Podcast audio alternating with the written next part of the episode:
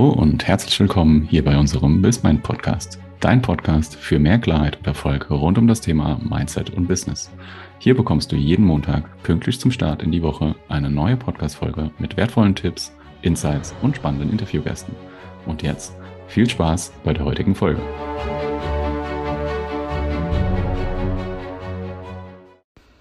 Hallo und herzlich willkommen zu einer weiteren Folge von BizMind, dein Podcast für Klarheit und Erfolg im Business. Und ich begrüße dich heute ohne den lieben Timo. Ähm, er lässt euch aber ganz, ganz lieb grüßen. Und ich spreche heute mit euch über das Thema, das erste Mal Chef oder Chefin zu sein und sich mit seiner Führungsrolle zu identifizieren. Und ähm, ich persönlich finde das ein super spannendes Thema, weil mir ist es damals nicht ganz so einfach gefallen. Und es ist ab ganz egal, ob du dich extern beworben hast oder intern befördert worden bist oder ob du gerade als Unternehmer oder Unternehmerin ein Team aufbaust. Ähm, ich finde es richtig cool, dass du diesen Schritt gehst oder dass dieser Schritt gegangen wird, dass man sich das auch traut, dass man da sagt, hey, ich gehe eine neue Herausforderung an, ich, ich möchte etwas Neues erleben und Neues erfahren. Und dafür gebe ich dir heute vier Tipps, ähm, mit, wie du dich mit deiner neuen Rolle identifizieren kannst. Und das sind sehr logische, logische Tipps, aber sie werden oft vergessen, weil es sind eher emotionale, ähm, ja, eher was für die Emotionen und für die, für das eigene Wohl und nicht so, hey, wenn man jetzt mal googelt, ähm, ich habe es damals gegoogelt und ich habe es jetzt gerade auch nochmal gegoogelt, was muss ich beachten, wenn ich Führungskraft werde, die zehn besten Tipps. Dann steht überall das Gleiche und ja, sowas wie mit den Mitarbeitern reden, Mitarbeitergespräche führen, die Erwartungen klären, was erwartet mein Chef, was erwarten meine Mitarbeiter, was erwarte ich auch? Und ähm, bei, nimm nicht sofort Veränderungen vor, sondern mach es schrittweise, motiviere deine Mitarbeiter, entwickelt gemeinsam Ziele, sei wertschätzend, sei empathisch. Und wenn du noch weiter schaust, dann siehst du ganz viele Führungsstile, Führungsinstrumente, was du alles nicht sollst, was du alles sollst. Ähm ja, und, und was halt oft vergessen wird, ist, was einen selber eigentlich auch betrifft. Und ich finde immer, man kann das so ein bisschen vergleichen, so eine, so eine Start in die Führungsrolle mit ähm, der wenn man das allererste Mal alleine verreist, dann bist du auf einmal komplett auf dich alleine gestellt, du trägst komplett allein die Verantwortung und ja, so fühlt es sich das erste Mal auch an, in dieser Führungsrolle zu sein. Natürlich hast du auch vorher schon Verantwortung getragen und warst auch komplett alleine verantwortlich für manche Sachen. Mm, aber auf einmal sind da ganz neue Herausforderungen. Du bist auf einmal für die für organisatorische Sachen verantwortlich du bist für unternehmerische Dinge verantwortlich und ähm, ja, du verlässt quasi dein bekanntes Gebiet und tauchst in ein komplett neues ein. Und wenn das so passiert, wenn man in so ein neues Gebiet eintaucht, dann erinnert man sich halt ganz gerne an das alte Gebiet nochmal. Äh, ach, das Team war so toll und der Chef war so cool und äh, die Unternehmenskultur war ähm, angenehmer. Und man vergisst aber, dass etwas Neues am Anfang erstmal immer, ja, nicht immer unangenehm ist, aber es ist halt neu und es fühlt sich anders an. Und an dieser Stelle mein erster Tipp, dass man mit dieser alten Rolle, die man hatte, mit dem alten Team, mit dem alten Arbeitgeber, mit den alten Aufgaben auch abschließt dass man nicht nur sagt, hey, ich mache jetzt eine, eine Abschiedsparty oder ähm, ja, ich gebe einen aus, eine Runde, sondern dass man sich dem bewusst wird, dass man auf einmal nicht mehr diese Rolle inne hat. Dass man komplett sagt, hey, ich werde jetzt Führungskraft, weil ich etwas Neues erleben möchte. Weil mir das Alte vielleicht auch ähm, zu eng geworden ist, weil ich etwas, weil ich da raus muss, weil ich mich vielleicht auch, ähm, mm, ja, es fühlt sich nicht mehr so richtig an. Und dass man sich das halt komplett bewusst macht, dass man etwas Neues macht. Um, denn das fällt oft einfach ganz, ähm, ganz schwer. Und wenn man sich dann immer noch mal so vergleicht mit dem Alten und das Alte so ein bisschen, so ein bisschen nachtrauen, ist ja auch in Ordnung am Anfang.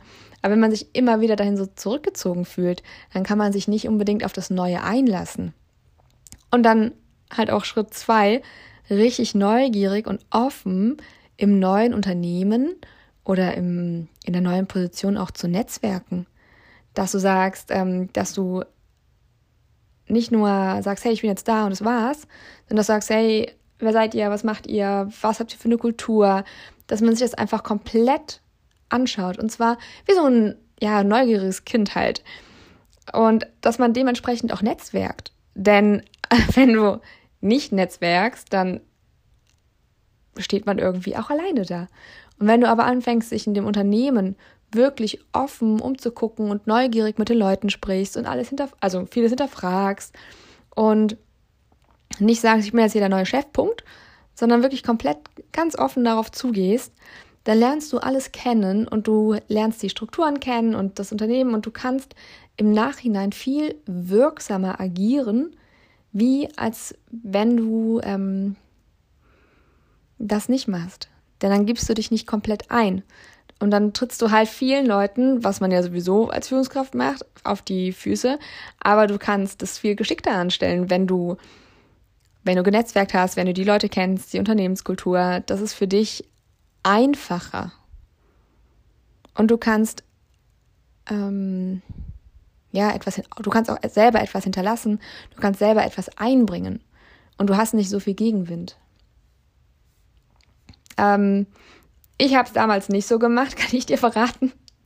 Deswegen weiß ich, wovon ich spreche und es ist echt viel cooler, wenn man sich im Unternehmen, dem Unternehmen ganz neugierig und ganz offen ähm, entgegen, ja, da so nochmal einbringt.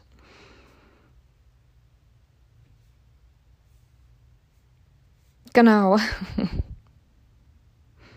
Und was natürlich immer kommt, ich, ich glaube, es kommt immer, egal in welcher Rolle oder Position man steckt oder was man Neues macht, es kommen auch immer Selbstzweifel auf. Auch wenn du auf, selber auf Reisen gehst, du hast ja auch Zweifel, mache ich das richtig oder wo bin ich hier gelandet? Ähm, war das nicht doch falsch? Und es kommt als Führungskraft oder als Unternehmer auch, war das jetzt richtig? Ähm, was denken auch die anderen? Mache ich das überhaupt richtig? Kann ich das? Oder um Gottes Willen, ich schaffe das sowieso nicht. Also man hat immer wieder dieses, ähm, diese Selbstzweifel, die hochkommen. Und was da richtig cool ist, wenn man sagt, hey, ich weiß ganz genau, was ich mache. Und das auch nicht nur ähm, vorgibt, sondern das auch wirklich in, verinnerlicht hat. Und da hilft zum Beispiel so ein Erfolgstagebuch. Das heißt, wenn deine Selbstzweifel hochkommen, dass du dir anguckst, was hast du denn bisher alles geschafft? Und was hast du gemacht. Auch nur der kleinste Erfolg hilft dir dabei, diese Selbstzweifel zu, ähm, zu eliminieren. Denn ähm, wenn du anfängst, mit deinen Selbstzweifeln zu arbeiten, dann war das früher bei mir so, mm, das ging immer weiter nach unten. Ich habe immer mehr gezweifelt und es war immer schlimmer und immer es ist nicht gut genug und äh, ich bin nicht gut genug und, und, und. Und wenn du anfängst, aber dich mit dir persönlich auseinanderzusetzen, wenn du dir deine Erfolge anguckst, wenn du dir bewusst machst, was du bisher erreicht hast, dann kommen natürlich trotzdem auch immer noch Selbstzweifel hoch, aber sie gehen nicht mehr so tief. Also man fällt halt nicht mehr so tief in diese Zweifel herein und in diese Gedankenschleife und in diese Negativschleife. Und das ist ein, äh, es ist auch ein Prozess, dass man nicht mehr so tief kommt. Aber es lohnt sich. Es lohnt sich wirklich, sich da auseinanderzusetzen mit seinen Zweifeln, den Zweifeln auch Raum geben. Warum denke ich denn überhaupt, ich bin nicht gut genug? Woher kommt das? Kommt das aus der Kindheit? Habe ich da irgendwas gemacht? Oder also sich ja wirklich nochmal selber mit sich auseinanderzusetzen. Denn auf der anderen Seite, wenn, wenn ich es nicht gemacht hätte, dann hat man so viel, verbraucht man so viel Energie andauernd, um diese Zweifel auch auszuräumen und ja, und, einfach, ähm, man denkt ja dann in vielen Situationen so, habe ich jetzt richtig so gehandelt oder die E-Mail, um Gottes Willen, ne? Nee, nein. man weiß ja, was man kann und sich dieses Bewusstwerden, wie erfolgreich man ist, egal welches kleinste Erfolg du hattest wo du dich mal durchgebissen hast. Es muss auch nicht immer beruflich sein. Es kann auch sein, dass du gesagt hast, hey, ich möchte unbedingt Skateboard fahren lernen. Und dann hast du dich da durchgebissen. Und ähm, das ist auch ein Erfolg und Durchhaltevermögen. Und das darfst du dir auch da sehr gerne bewusst machen. Das nicht nur beruflich. Oder die Ausrede, ich höre das so oft, ja, ja, aber es war ja, die Prüfung war ja gar nicht so schwer. Und ich habe es früher sehr oft gehört. Oder ja, ach, das Bewerbungsgespräch war jetzt einfach nicht schlimm, ne? Also da habe ich auch vielleicht einfach Glück gehabt. Das sind so Ausreden. Nein, nein, das war kein Glück, das war nichts, das war Können, das war dein Erfolg. Und deswegen setz dich damit auseinander, was war denn bisher oder was sind deine Erfolge? Warum hast du diese Führungskraft, diese Führungsrolle bekommen? Ganz bestimmt nicht, weil du Glück hattest, sondern weil du dafür echt hart gearbeitet hast. Und das darf man sich auch gerne mal bewusst machen. Ja, genau.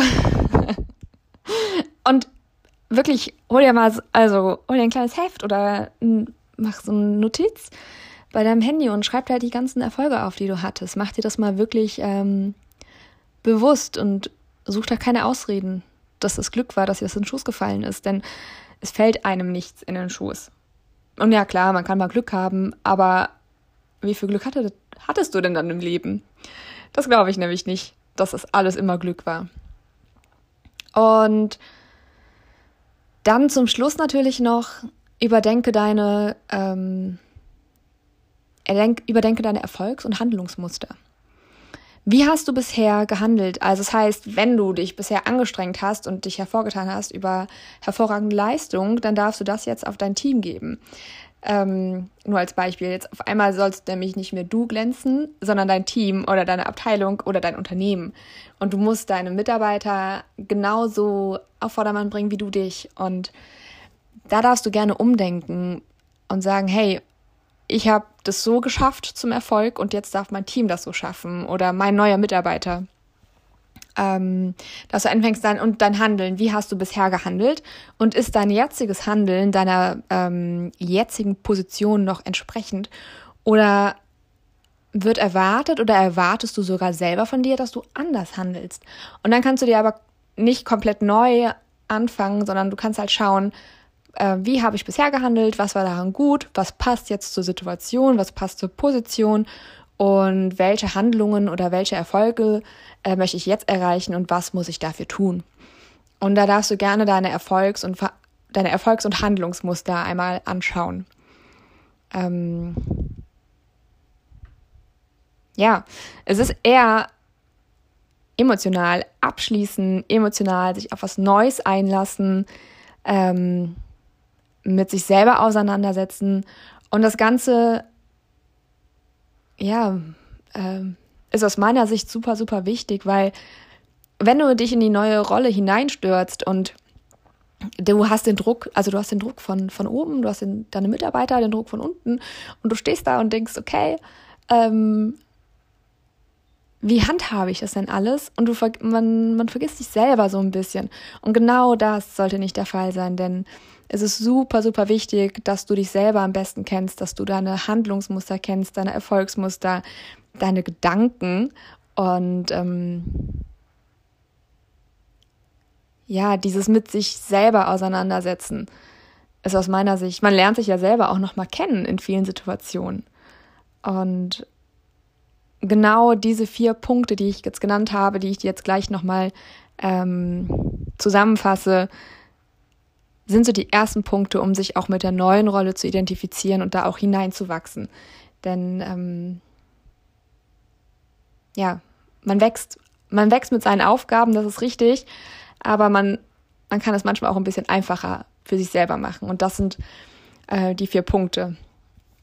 Dass du erstmal sagst, ich schließe mit meiner alten Stelle komplett ab. Nicht nur körperlich, sondern auch emotional und gedanklich. Mach dir bewusst, warum gehst du? Was möchtest du erreichen? Was möchtest du haben?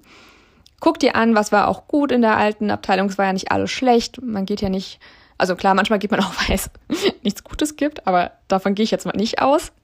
Und ähm, deswegen schließe wirklich emotional mit deiner alten Stelle ab, mit deiner alten Abteilung, mit deiner alten Unternehmen und mit deinen alten Aufgaben.